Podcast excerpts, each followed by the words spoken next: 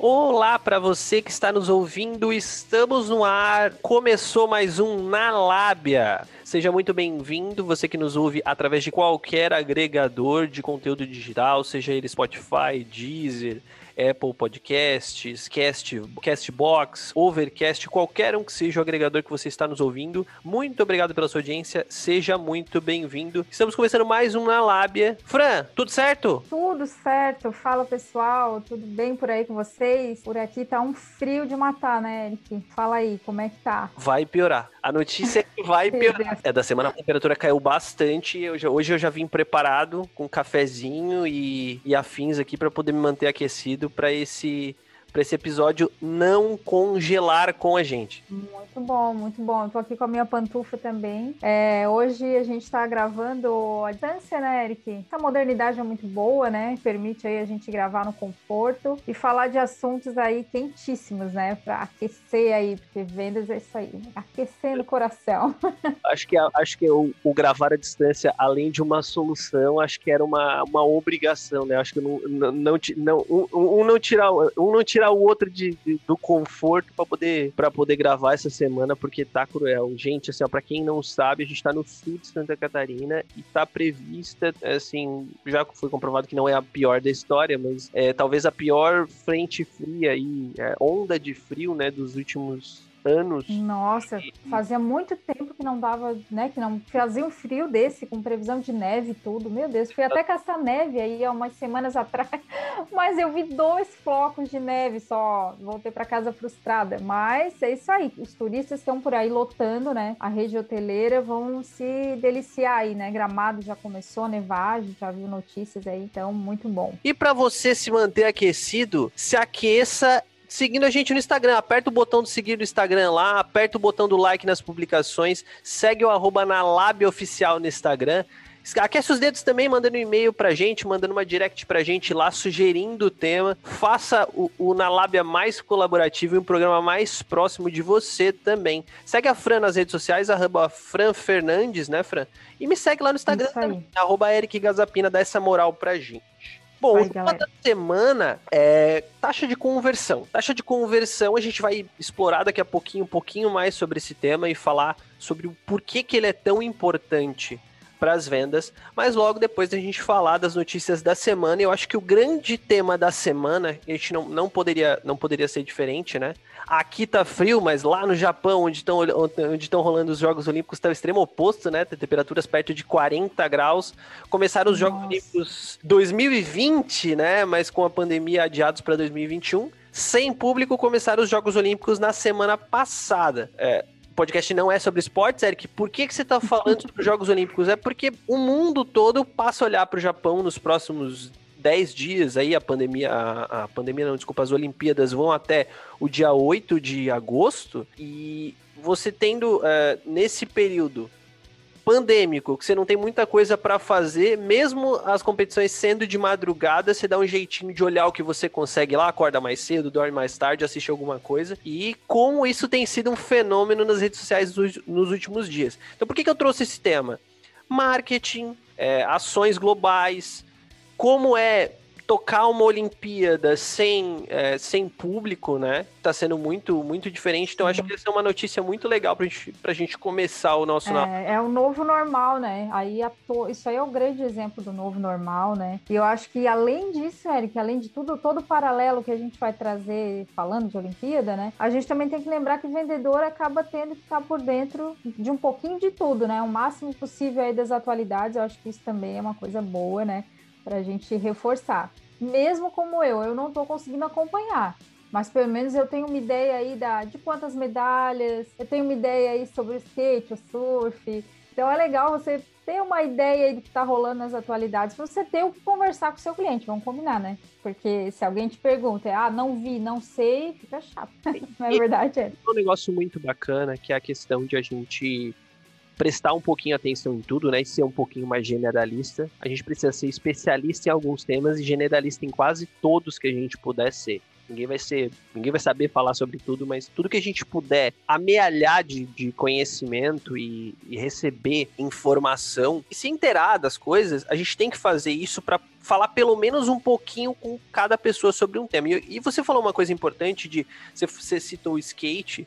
O skate e o surf foram trazidos para dentro dos Jogos Olímpicos junto com a escalada, a fim de trazer pessoas mais jovens para dentro da Olimpíada, para assistir a Olimpíada e também para participar das Olimpíadas. Quando a gente traz isso para nossa vida de vendas, né, a gente entende ali que é, o COI tentou se conectar com outras pessoas trazendo modalidades diferentes. A gente entende que, pô, até modalidades centenárias, né? É, os jogos são considerados os jogos da era moderna. Né? Nossa, né? jogos... Grécia, né? É, coisa do... esses Jogos Olímpicos que a gente vê são os chamados jogos da era moderna, né? Muitas, existem muitas modalidades que são milenares ainda trazidas, né? É, corrida, natação, essas coisas, hipismo e tudo. Então, os Jogos Olímpicos agora tentam se conectar um pouquinho mais com as pessoas. Então, quer dizer que você como vendedor, também precisa criar modalidades olímpicas de se conectar com o seu cliente. Olha só. Maneiras diferentes de você se conectar. Isso significa que você precisa encontrar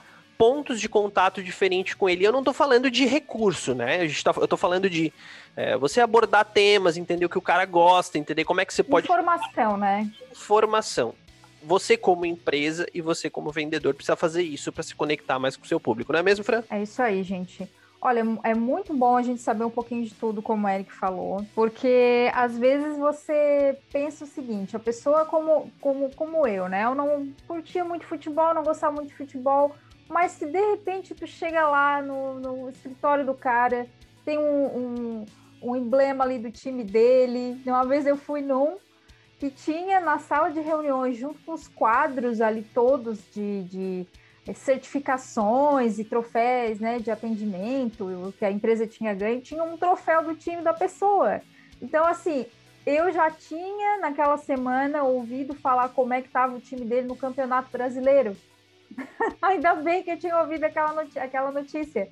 Foi um gatilho que eu já tive para a gente poder fazer ali o rapport, começar a falar um pouquinho, quebrar aquele gelo. Antes de falar do serviço, ganhei o cara, fechei a venda. Então, claro, isso não é tudo, mas é o poder da informação, é o poder de você saber um pouquinho de cada coisa. Como o Eric falou, eu não sou especialista em futebol, claro que não, mas o pouquinho que eu ouvi contribuiu para você conseguir aí trocar uma ideia com o cliente.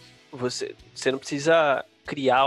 Você vai, vai criar uma persona, isso é normal. Para atender aquele cara, você vai ser alguém, talvez um, um pouquinho. Você não vai ser igual você é no seu dia a dia. Isso não significa que você seja diferente. Você só não vai usar tudo que você utiliza no dia a dia. Você vai falar de alguns assuntos que talvez no seu dia a dia eles não sejam tão latentes. Mas não, não, não significa que sejam desinteressantes. Existem temas que a gente evita entrar, e eu evito alguns. Eu evito falar sobre sobre política, independente, às vezes independente de concordar ou discordar, porque assim, mesmo que eu concorde num âmbito geral, em algum momento eu posso acabar discordando, não vale a pena a relação comercial é, ela estremecer por conta disso. Futebol, ele é mais lúdico do que sério. Então, o futebol dá para você hum. levar de boa, é um tema bom para você conversar. Sim, sim. Mas é, é, legal você saber o que, que o cara gosta, assim, eu, eu, eu sei, eu, eu tenho, eu tinha um, um cliente que ele era ex-jogador de futebol e ele era atleta também, assim. Então, tudo que era relacionado a esporte, assim, a gente sempre conversava sobre esses temas e, e brincava bastante sobre isso, embora ele fosse um ex-jogador de futebol, né, aposentado do futebol, ele evitava falar sobre futebol nem acompanhava mais, assim, existem alguns jogadores que pegam um pouco essa versão, né, depois que terminam de uhum. E eu, eu, foi muito legal um momento, um dia que ele, a gente começou a falar sobre esporte, eu falei, pô, eu não, cara, eu não faço nada. Ele falou, cara, vem aqui, eu vou te mostrar uma coisa, tu vai cair para trás. Ele me levou dentro da casa dele, o, o, escritório era embaixo, a casa em cima, ele levou na casa dele para conhecer a academia que ele tinha dentro de casa. E aí me mostrou o cara já tinha disputado aquele Audax, que o cara faz acho que é 200 quilômetros de bicicleta. Nossa, não sei nem o que, que é. Isso aí eu tenho que me informar. Às vezes. E me mostrou. E aí, quando eu contei isso para outros vendedores, os caras falaram: Nossa, mas como é que você conseguiu? Alguns episódios atrás, eu até brinquei que tinha um cliente que quando a gente falou sobre como saber chegar, essas coisas assim, eu até citei que tinha um cliente que os vendedores me perguntavam como é que eu conseguia fazer ele contar piada. Foi esse mesmo cara. Lembro, E lembrei. ele pra conhecer o estúdio da casa dele. Eu falei, meu Deus, cara, o cara abriu a porta da casa dele, pelo mínimo que fosse, sabe? Mas, Uhum, Gerou conexão contigo, né? não, isso é muito legal, cara. E aí, trazendo, trazendo à luz esse tema, né, de, de conectar, eu trouxe aqui um. a- Eu, a, a gente assina alguns conteúdos, eu assino alguns conteúdos, a gente segue alguns conteúdos, alguns blogs, algumas coisas, pra gente se manter informado e também dar, é, dar gatilho pra gente formar tema aqui pro Nalábia.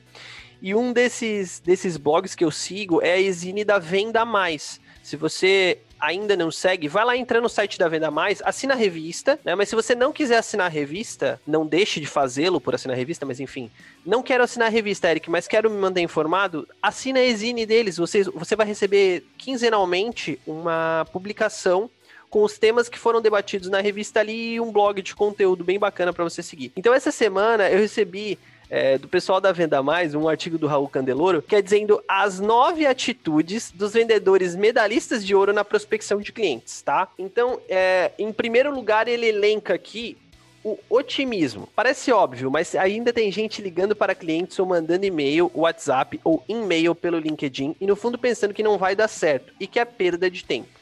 Otimismo é fundamental para ter a persistência necessária, manter o entusiasmo e estar sempre procurando oportunidades de vendas e também de melhora pessoal e profissional. Eu acho que isso é, é, olha, isso aí falou comigo, hein?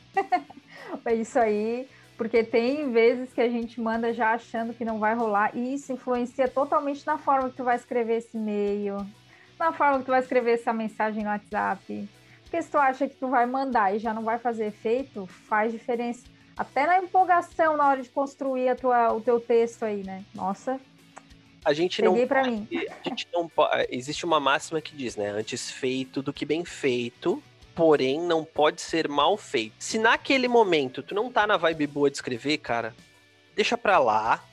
Deixa, deixa aquele e-mail ali na tua caixa de entrada, deixa anotadinho. Outro momento tu vai lá que a tua vibe estiver melhor, tu responde. A, a gente falou na semana passada que a gente pode perder a venda, né? No final do funil de vendas, a gente pode perder a venda por detalhe. Esse é um, dete- esse é um detalhe de- de- desses, assim. É você escrever um, Uhum. ou dar uma resposta mal dada, né? Tudo, tudo, tudo, tudo, tudo, tudo, tudo vai ser avaliado pelo momento que a pessoa tá. Se eu tô de mal com você, Fran, e você me escreveu um texto, eu estando de mal com você, eu vou interpretar aquele texto já com raiva de você da pior maneira possível. E às vezes o texto Uhum. não é nada do que você quis dizer. Se às vezes por um, você esqueceu de colocar uma vírgula, ou você colocou uma vírgula e entonou um pouco a mais uma palavra, ou colocou ela em caixa alta, pronto. Se eu já tô de mau humor com, com você, aquilo ali vai ser um estopim pra gente ter um problema lá na frente. Então, assim, Verdade. nunca, nunca, nunca, nunca responde o e-mail quando você tá de cabeça quente. Com aquele ou com qualquer outro cliente. Senta, respira, para, gera conexão direito, pensa no que você vai fazer e faz aquilo direitinho, tá? Número Hum, 2 de bola. entusiasmo. Entusiasmo é energia. Zig Ziglar disse certa vez que você pode perder uma venda de vez em quando por excesso de entusiasmo, mas vai perder todas as vendas se não tiver entusiasmo algum. Transmita energia positiva aos prospects, mostre que você está ali para ajudar e com certeza seus resultados serão melhores. Concordo. Número 3, a competitividade. Campeões e campeãs da prospecção e de vendas estão sempre querendo um lugar mais alto no pódio. É natural e faz parte da sua personalidade. Pessoas mais acomodadas que aceitam um lugar mais baixo no pódio, como se fosse natural ou inevitável. Pessoas que não têm a ambição de crescer e conquistar raramente têm sucesso na prospecção ativa. Hum, verdade, verdade total. Inclusive, tem algumas empresas que às vezes o vendedor está muito acomodado ou as vendas estacionaram. E é uma boa alternativa colocar outro vendedor ali na mesma função. Olha, isso dá um rebuliço. Neguinho começa aí a fazer a diferença, começa a buscar cliente. Isso mesmo que a pessoa não seja altamente competitiva, ela começa a querer, pelo menos, pelo menos ela inicia querendo mostrar serviço. e depois ela começa a ver que se ela não, naturalmente, se ela não começar a se ater, ela vai perder cliente para o colega, né? Então eu acho que ter uma, uma dose certa, né? Uma dose que não seja aí também para tirar a sua paz, mas uma dose certa de competitismo, competitivismo, né? Isso ajuda bastante aí nos seus resultados. Cara, é muito bacana quando o vendedor troca de rota. troca de rota ou troca de carteira de clientes ou uh, em algum momento a, a, a, a relação de clientes que ele atende muda um pouquinho, região de atendimento, enfim, porque o cara vai começar um trabalho do zero. Porque a pior coisa, a melhor e a pior coisa para um vendedor é ele estar acomodado. Ter anos de profissão significa que o cara está calejado para o positivo e para o negativo. Hoje eu estava falando sobre isso, assim, o vendedor dificilmente vai buscar clientes novos quando ele já tem uma base estável que dá uma grana que para ele tá ok. Ele só vai buscar uma nova oportunidade se for uma possibilidade de ganhar muito mais grana. Dificilmente ele vai sair prospectando. Eu só conheci um vendedor assim, que a vida toda prospectou e continua pro, pro, prospectando, e eu faço questão de falar o nome dele aqui, ele chama, ele chama José Alarcão, ele é do interior do Paraná, ele representa embalagens plásticas, e ele tem, se eu não me engano, quase 70 anos de idade, ele é um senhor. Uau. E ele faz rota. Ele abre clientes novos ainda. Gente, a carteira quanto de... ensinamento esse cara não tem, né? Vamos dar um exemplo, aqui, vamos, vamos chutar números, tá? Por exemplo, a meta de dois vendedores é 100 mil, de, dos dois, né? A uhum. do vendedor João é 100 mil. Ele tem, ele bate a meta dele, sei lá, com 15, 20 clientes. O seu José Alarcão bate a meta dele de 100 mil reais, mais ou menos, em ter uma média, com 70, 80 clientes numa base. Ele vai no picadinho, mas ele. Vai. Se ele se vai abrindo cliente novo. Se assusta. Uma vez eu lembro que a empresa que eu trabalhava, que ele era representante, eu trabalhava no apoio, e eu fui resolvi fazer um relatório com aproveitamento dos vendedores em relação à base. Tipo assim, quantos clientes eles abriram e quantos eles continuam vendendo até hoje, que a gente vai falar sobre isso lá na frente, né? Taxa de, conver de, de conversão e também é, reincidência, recorrência, a gente vai falar um pouquinho sobre isso ali na frente a, tipo, aproveitamento dele representando a empresa há mais de 10 anos, tá? Se eu não me engano. Representava a empresa há mais uhum. de 10 anos. A base dele de clientes, o aproveitamento dele de clientes, era de, tipo, assim, 75%. Há 10 anos, cara, com 70, 80 clientes por mês, ele tem um aproveitamento desse, significa que ele abre 100 e fica com 70. Cara, é, é assim, ó, é fantástico, sabe? E esses 70 vão comprando e comprando e comprando. E volta e meia vinha um cadastro de cliente novo, valorzinho pequeno, pedidos pulverizados, que assim, a cara é, é o cara que eu bato palma sabe? O cara faz. Nossa, a... depois da recorrência desse pouquinho aí, acumula, é ele é esperto. É, lógico que é, bom, é que é bom você ter o cliente lá que vai te dar X mil reais por mês, sem fazer força. Sem muita força. Sem muita força. Uhum. É bom, é lógico que é. Só que isso vai te acomodar, né? Aí, aí é nesse momento que você começa a reclamar da empresa, é nesse momento que você começa a reclamar que, ah, porque a comissão baixou, ah, porque o produto é ruim. Sim. Você começa a ver problemas. Sem contar que se esse cliente migra para concorrência, você tá ralado, né? Porque tá totalmente dependente de, de um cliente só, né? Ou, enfim, de poucos clientes. Bem arriscado. O, o único prejudicado o único prejudicado de você ter uma carteira com poucos clientes, com o resultado estar tá concentrado na mão de alguns, é você. Porque uhum. se ele não comprar de você, ele vai comprar de alguém. Agora, e aí, se você não vender para ele, o que, que, que, você vai fazer, entendeu? É, é complicado.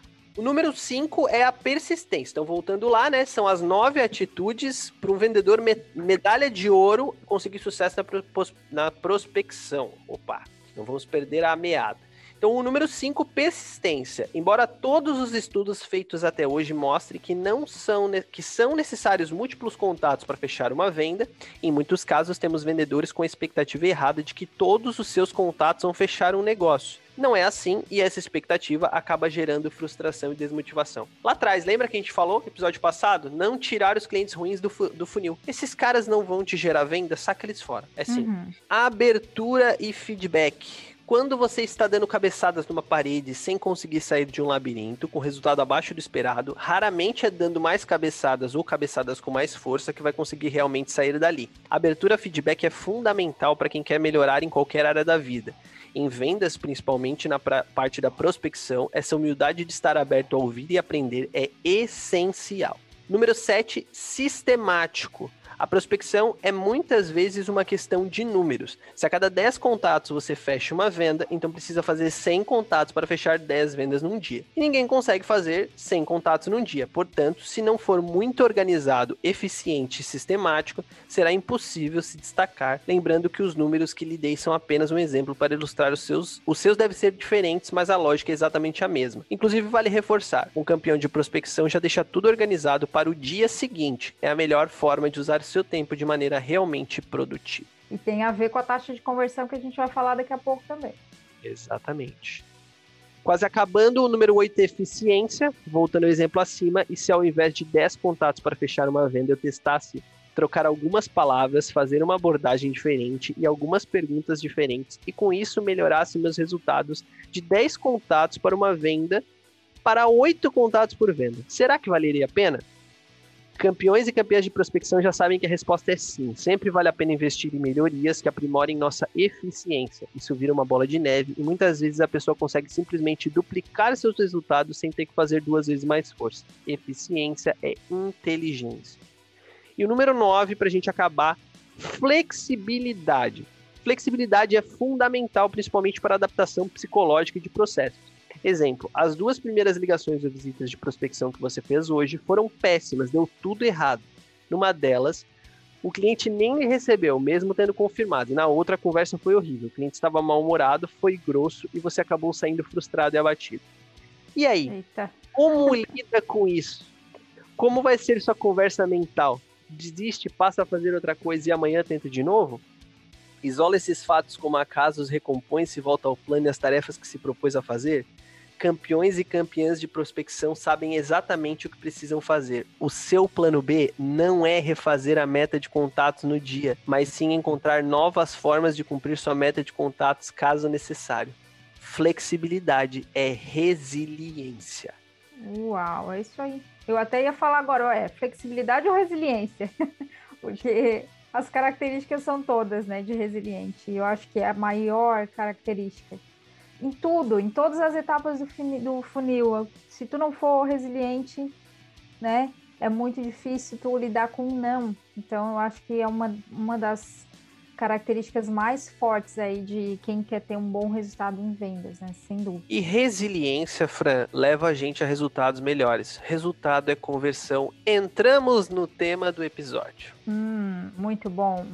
Embora a gente tenha Essa falado taxa de artigo, conversão. né? A gente tenha falado no artigo já 50% das coisas que talvez a gente quisesse falar sobre esse tema já foi muito bem explorado, que já ficou bem lúcido, ali, bem, bem, bem lúdico ali, e, e já fica claro pra gente entender como isso funciona na vida do vendedor. A, a, proporção dos 100 contatos, inclusive, foi a mesma proporção que eu fiz no, na, na publicação que a gente fez falando sobre o tema. Foi a mesma, uhum. a mesma proporção, a mesma conta que eu fiz, né, para ser fácil, 10% e tal. Sim, ficar... aquele redondo, né? Que eu coloquei na publicação é essa conta que eu acho que é a mais fácil de fazer, né? Então vamos lá taxa de conversão. Por que, que a taxa de conversão é importante na vida do vendedor, Fran?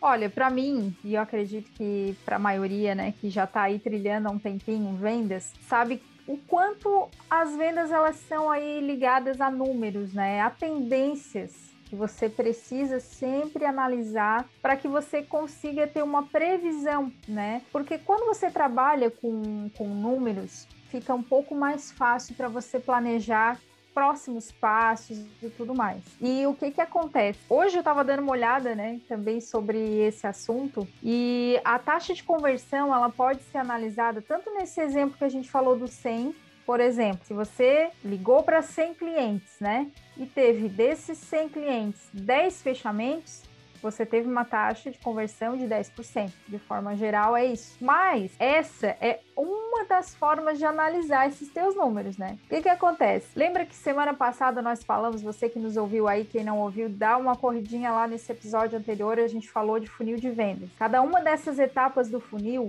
quando o cliente, né, ele tá ali, o possível cliente, ele tá ali numa etapa e ele vai pular para outra, ele, ele converte para uma próxima etapa, certo? Então não significa que ele vai lá do topo do funil lá para a ponta. Ele passa por etapas. E aí, a cada etapa, você consegue fazer uma previsão de taxa de conversão. E aí que entra tudo que nós falamos das características anteriores ali. Concorda comigo, Eric? Porque o que acontece? Se você é, entrou em contato com 100 ali, né? É a primeira, a primeira etapa. Você prospectou e começou a conversar com 100. Quantos foram para a próxima etapa? Ali você já tem um percentual que você precisa guardar e analisar, certo? Porque se você viu que entrou em contato por e-mail com X cliente e não foi para o próximo, será que e-mail é a maneira efetiva? Então é a primeira análise. Concorda com esse com isso, Eric? Eu, eu, eu continuo batendo na tecla de que o vendedor e, e cada argumento que você dá corrobora com isso, sabe? Me faz cada vez pensar mais tudo que eu vejo como vendedor cada vez mais vai virar alguém analítico, que os dados são cada vez mais importantes para o vendedor se manter. Cara, se você fez 10 contatos e não conseguiu falar com ninguém, a culpa não tá nas pessoas, ela tá em você. Você tá fazendo isso de maneira errada. É a abordagem, abordagem. é o texto. Cara, você ligou para 10 clientes de São Paulo e nenhum dos 10 te atendeu, a primeira coisa que você faz é olhar na agenda para ver se hoje não é feriado em São Paulo. Uhum. Entende? Não é, é normal. É, é, isso que é ter que despertar um sinal, né, Eric? Então, assim, eu. É possível. muito mais de telefone. Eu, eu, eu, já falei isso várias vezes, assim. Eu gosto muito mais de telefone presencial do que de e-mail. E-mail para mim é frio. E-mail para mim é registro de documento, sabe? Eu, eu encaro uhum. e-mail dessa forma. Assim, embora eu mande muitos e-mails por dia. Mas, se, é... Não é uma, se não é uma maneira elegante de dizer não quero, né? Ou vou olhar depois e não vou olhar nunca. Então, assim, eu, eu, o e-mail ele é uma continuação de algo que eu fiz, uma preparação para eu fazer algo, mas ele não é um, sabe, ele não é o fim, ele é um meio. Então eu não posso concentrar primeiro minhas expectativas no e-mail. Ponto. Eu, eu Eric, penso assim, né? Uhum. Mas uhum. a taxa de conversão, e a gente vai pegar essa taxa, vamos usar de novo. Vamos usar sempre esse número de, de 100, tá? Pra, pra ficar mais. Sim, sim, fica mais, mais fácil, né, gente? Pra, pra, pra gente sempre é, entender a mesma conta daqui pra frente. Vamos lá. Vamos imaginar que de cada 100 contatos, eu fecho 10 contatos a primeiro momento, se eu quiser vender mais que 10, eu vou ter que prospectar mais. Isso o artigo foi bem claro ali quando ele falou que às vezes você prospectar mais de 100 clientes por mês, por exemplo, vai ficar difícil para você qualificar isso.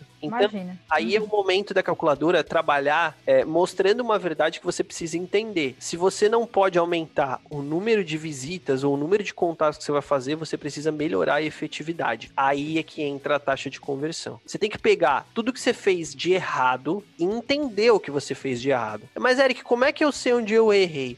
comparando com onde você acertou. Se você pegar o que você acertou, você repete aquilo ali, alguns padrões se você repetir. Você sempre tem algo que você consegue repetir da venda que você acertou. Geralmente, as, as, vendas que você acerta, elas são muito. Você, você consegue identificar os motivos pelos quais você acertou ou porque você identificou legal o perfil do cliente e gerou um rapport legal no, no, no, momento de iniciar a venda, foram clientes que você se conectou legal, ou porque você foi muito técnico no, na solução, na apresentação, você resolveu a dor do cara legal, ou porque você variou muito bem nos contatos e permeou muito bem sobre todos eles, sabe? Você fez aquela é, tríade lá de e-mail, visita, ligação, ou ligação, visita, e-mail, fez uma tríade legal ali e montou é, um, um, joguete ali de contatos, fez uma cadência bacana e conseguiu ficar presente dentro da cabeça do cliente por mais tempo, sabe?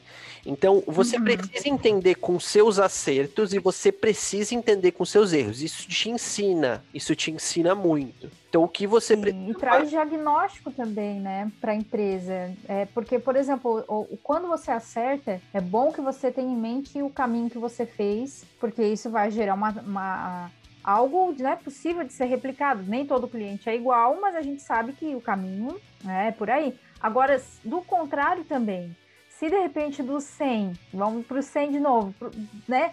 É, 80% falou que é o preço. Será que não é hora de mudar a estratégia, né? De repente, se você é colaborador, se não é um negócio seu, é algo que está sinalizando que você precisa dar esse retorno para o seu gerente comercial ou para o proprietário, enfim, esses sinais que o cliente tá dá, as objeções. Você está procurando no lugar errado, né? Sim, às vezes não está nem na abordagem, né? Às vezes está no produto. Será que é, não é a apresentação do produto que não está legal? Ou o marketing, de repente, da empresa precisa dar esse suporte para o vendedor, para quando a pessoa entrar e, e, e né, analisar ali o site, querer saber mais informações do produto, às vezes não tá uma coisa legal. Eu estava vendo um artigo hoje cedo, um, um vídeo, é, de uma pessoa falando sobre isso. Olha, nem sempre o vendedor ele tem subsídio para ele finalizar a venda, e não é porque não é um bom vendedor, mas porque ele tem recursos dentro da empresa que não auxiliam ele na venda. Né? E o marketing, às vezes, é uma delas. Então, eu acho que isso tudo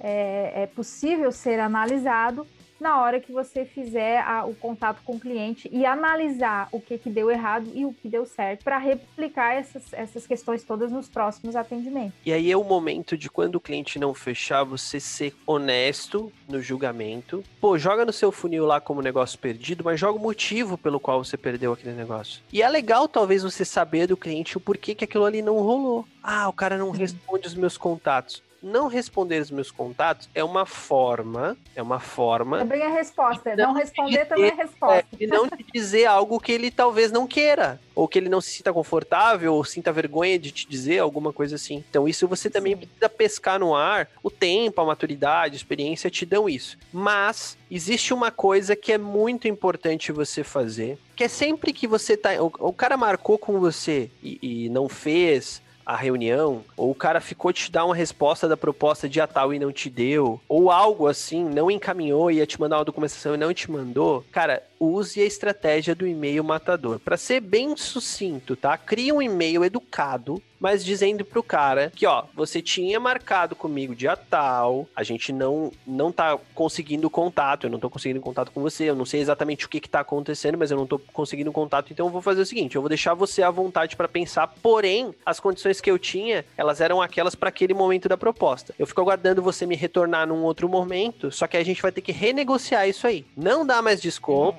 encerra por ali, seja educado, vai embora, abraço e coloque na cabeça o seguinte: quem perdeu foi ele. E encerra a negociação dessa forma. Eu falei lá no início, né, do livro da Maite Carvalho, no primeiro episódio a gente falou sobre isso, deu uma indicação de livro, e eu falei lá para vocês, né? No, no, livro ela é muito clara e enfática de quando a gente fazer uma negociação, quando a gente for se apresentar, fizer, né? Quando a gente for se apresentar a alguém, a gente sempre pensar o seguinte: não por soberba, mas por autoconfiança tomara que eu goste deles. Tomara que eu me sinta confortável neste lugar. E não tomara que as pessoas gostem de mim. Isso não significa que você não tem que se adaptar ao local, mas significa que você tem que ter autoconfiança o suficiente para não se rebaixar a coisas que você não precise, não fazer coisas que você efetivamente não precisa fazer para ser aceito. E com o cliente é a mesma coisa. Você finalizou a proposta, Entendi. o cara não comprou, azar é o dele, não é o seu. Sim, é, só, é chegar no lugar, né, entendendo que você não vai lá para pedir nada, que você vai estar tá levando uma solução, levando algo que é bom,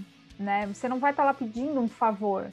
E é algo que eu acho que eu também comentei em episódios anteriores, né? A gente às vezes é o vendedor é taxado como chato ou que é, tá lá para bater meta, mas ele tem que ir realmente com autoconfiança, entendendo que ele é necessário para aquela situação. Por isso que no momento da prospecção é tão importante entender quais são as empresas que realmente têm potencial para comprar aquilo que você está oferecendo, né? Não adianta você também só ter número nesse 100 que a gente está falando, não adianta ser qualquer um para estar tá nessa lista. Isso já é meio caminho andado, né? Você entender quem merece ser atendido por você, quem merece é, é, consumir aquilo que você está oferecendo, né? Seja muito enfático quando você analisar as positivas do teu funil, as tuas conversões, se você não está arriando desconto ou criando condições mirabolantes também para fechar a venda, porque isso vai te amarrar, isso vai te deixar escravo e refém de ter que dar desconto para fechar. Valorize seu produto para tentar vender ele ao melhor preço possível. Não dá prejuízo para a companhia onde você vende, porque se ela quebrar, quem perde o emprego é você. E se a sua empresa quebrar, quem perde dinheiro é você. Então, tá mais do que na hora da gente parar de ser criança a ponto de pensar somente no próprio bolso. A gente, os melhores vendedores não são os que vendem mais, os melhores vendedores são os que dão mais lucro. O melhor vendedor. Exato, um negócio inteligente, né? É um negócio inteligente. Ele pensa na empresa, ele pensa nas próximas vendas, né? Se você é comissionado por valor, cara, venda ao maior preço que você conseguir, porque quem tá ganhando mais é você. Mas você também tá dando lucro para a companhia, tá dando margem saudável para ela te pagar um melhor salário e lá na frente não querer reduzir sua comissão por baixo lucro. Porque o vendedor acha que o que, que ele vai fazer? Ele vai vender ao menor preço possível? Ah, a margem é deles, eles estão ganhando X em cima disso aqui. Mas não é assim, cara. Tem que pagar as contas, tem que pagar água, luz, gás e qualquer que seja a despesa que aquele negócio tenha. São outros funcionários, não é só você recebendo. Então pense que o vendedor também, a gente tende a pensar muito no nosso próprio umbigo, mas o vendedor ele é parte de um todo, ele é parte de um coletivo. Você tem a responsabilidade de empregar muitas pessoas. Ninguém te obrigou a estar nessa profissão. Você escolheu. Então você tem que ser coerente o suficiente para entender que muita, muita gente, muitas pessoas, muitas famílias dependem do seu trabalho. Isso não é para você ser soberbo e falar assim: "Nossa, eu sustento uma galera" mas é para você entender a responsabilidade que você tem quando você faz uma negociação, quando você segura um desconto para a empresa respirar um pouquinho mais e pagar um outro boleto e talvez fazer um caixa melhor para inovar, para investir, porque empresa no vermelho também não inova, não investe. É isso aí. Isso é vestir a camisa, né? É vestir a camisa da empresa literal. É você saber que se a empresa cresce, você cresce se a empresa lucra naturalmente, em algum momento esse lucro também vai respingar em você, né? Isso sendo uma empresa, claro, é, saudável, uma empresa que tem uma boa cultura, e é isso que você também tem que ver na hora que você for escolher o lugar onde você quer passar aí, é, enfim, quer construir carreira, né? E por isso que a taxa de conversão é tão importante. Analisar os números, analisar os dados, para você gerar uma tendência, para você gerar um padrão de atendimento que facilite a tua vida também, né? Porque se você passa um pouquinho de trabalho aí no início, analisa os dados, analisa o que deu certo, faz um bom formato, cria realmente, né? É, um roteiro que seja matador, como a gente falou no início ali, né? Medalhista, é, um, um, um roteiro campeão. Quando você conseguir isso, analisando bem os dados, você vai conseguir naturalmente nos próximos meses aí ter uma boa folga para trabalhar com menos pessoas e mais resultados. Então, por isso que é muito importante a taxa de conversão. É uma boa ferramenta de vendas que deve ser muito bem estudada. Você concorda, Eric? Concordo e acho que eu me notabilizei na minha vida por fazer conta para as coisas. Eu sempre fiz muita conta para tudo, assim. Sempre que eu sentei numa cadeira de uma empresa, sempre que eu peguei o crachá de uma empresa para a área de vendas, meu cálculo sempre era como estava antes e como está agora, ou como eu quero que fique, sabe? Então, uma frase para a gente, acho que finalizar o tema, né? Nós estamos aproximando do fim do episódio. Para a gente finalizar esse tema, coloque na sua cabeça que o melhor amigo do vendedor é a calculadora e o pior inimigo dele é o travesseiro. Se você fizer as contas bem feitinhas, você não só mostra para o cliente que em números aquilo funciona, você descobre o que, que é importante para você e o que, que é necessário para você em números, que número que tá bom para você, o que, que você precisa fazer para atingir os seus resultados. Tudo isso você consegue com papel, caneta e uma calculadora. Às vezes nem uma planilha de Excel, você, com a própria calculadora você faz isso. Financeira, básica, científica, não interessa a calculadora. Use uma calculadora. Isso é importante. Mostre para o cliente que você está fazendo um cálculo seguro. Mostra. Você pode enganar ele no cálculo, mas a calculadora não vai enganar. Você vai mostrar ali, é. vai fazer a conta na frente dele, né? E muito cliente, pasme ou não, usa a calculadora melhor que você, inclusive. Então. Uhum. o... Mostra transparência para ele também, né? Exatamente. Mostra ali na cara o que, que ele vai gastar, o que, que ele tá. Enfim, é... eu acho que números falam muito aí no nosso universo de vendas, né? É isso aí. E o pior inimigo do, do, vendedor é o travesseiro, porque é o seguinte: venda é calor, venda é oportunidade, venda é emoção e venda é principalmente momento. Muitas negociações e você pode colocar na sua cabeça, contar nos dedos ou perder as contas de quantas negociações você, vendedor, muitas vezes achou que estavam fechadas e pareciam estar fechadas na sua cabeça e no dia seguinte não estavam mais. Por quê? Porque você errou no fechamento. Porque você deixou o cara escapar. Então, assim, proposta fechada é contrato assinado, é dinheiro na conta. A gente falava antigamente, né? Cheque assinado, é cartão passado, é financiamento aprovado, tudo isso. Isso é venda. É contrato assinado. Contrato assinado é venda. Sem contrato assinado você não vendeu há a possibilidade de, mas também há a possibilidade de não ter. Então, pense sempre nisso. Né? Fique com essa informação na sua cabeça, calcule mais. E se hoje você já sabe qual que é a sua taxa de conversão, teu desafio é melhorar essa taxa de conversão. Então, se você precisa de 10 contatos para fazer uma venda, agora eu quero que você faça duas vendas com 10 contatos. desafio da semana. Se você precisava de 10, 10 ligações para vender para um cliente, 10 visitas para vender para um cliente, meu desafio é que você faça duas vendas essa semana. Melhore em 100% sua taxa de conversão. Lá no final do mês, em vez de 20 pedidos com 100 visitas, de 10 pedidos com, 20, com 100 visitas, você vai ter 20 pedidos com 100 visitas. Você dobrou o que você fazia, sendo um pouquinho mais assertivo, talvez no discurso, na abordagem ou na maneira de levar a sua condução, de levar o seu funil, de levar a sua abordagem ao cliente. Beleza? Beleza, show, pessoal. Depois a você que aplicou isso aí, conta pra gente, chama a gente lá no direct, chama a gente aí no, é, no nosso pessoal ou direto no, na Lab Oficial e conta se deu certo, se você está usando, se você tem dúvida, a, dúvidas né, a respeito desse assunto, a gente vai ter prazer em te ajudar e responder aí da maneira que a gente puder. Bom, para a gente é, não se estender muito, para a próxima semana, nós vamos escolher aqui o tema da semana que vem. Então, fica, fica bem claro, né? Na semana passada a Fran, a Fran contou, né? Eu levanto uma das mãos para ela aqui com o tema das mãos e ela escolhe uma das mãos aqui para a gente sortear o tema da, pro, da próxima semana. Então vamos lá. Eu vou escolher, olha, ele tá com as duas mãos levantadas, eu vou escolher a tua mão da aliança, que agora eu não sei agora fazendo lado contrário se é a direita ou a esquerda. Vamos ver. A minha, a minha é a esquerda. Esquerda. Então abra aí, vamos ver o tema. Bom, todo todo funil ele tem um começo. Né, para ele acontecer, ele tem um começo. A gente falou aqui da conversão do final do funil, né? E na semana que vem nós vamos falar do antes do funil, da prospecção, hum. de como você caçar um lead, de como você encontrar um lead. E o que, que você precisa fazer, que ferramentas você pode usar, o que, que pode te ajudar para você fazer uma prospecção com eficácia. Era galera, baita assunto, hein? Baita assunto, vamos acompanhar. Era isso?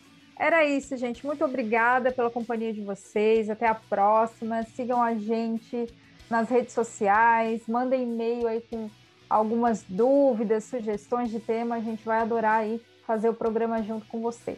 Beijo. A Fran finalizou, ela disse tudo. Um abraço, boa semana e até semana. Tchau, pessoal. Tchau, tchau. Até mais. Tchau, tchau.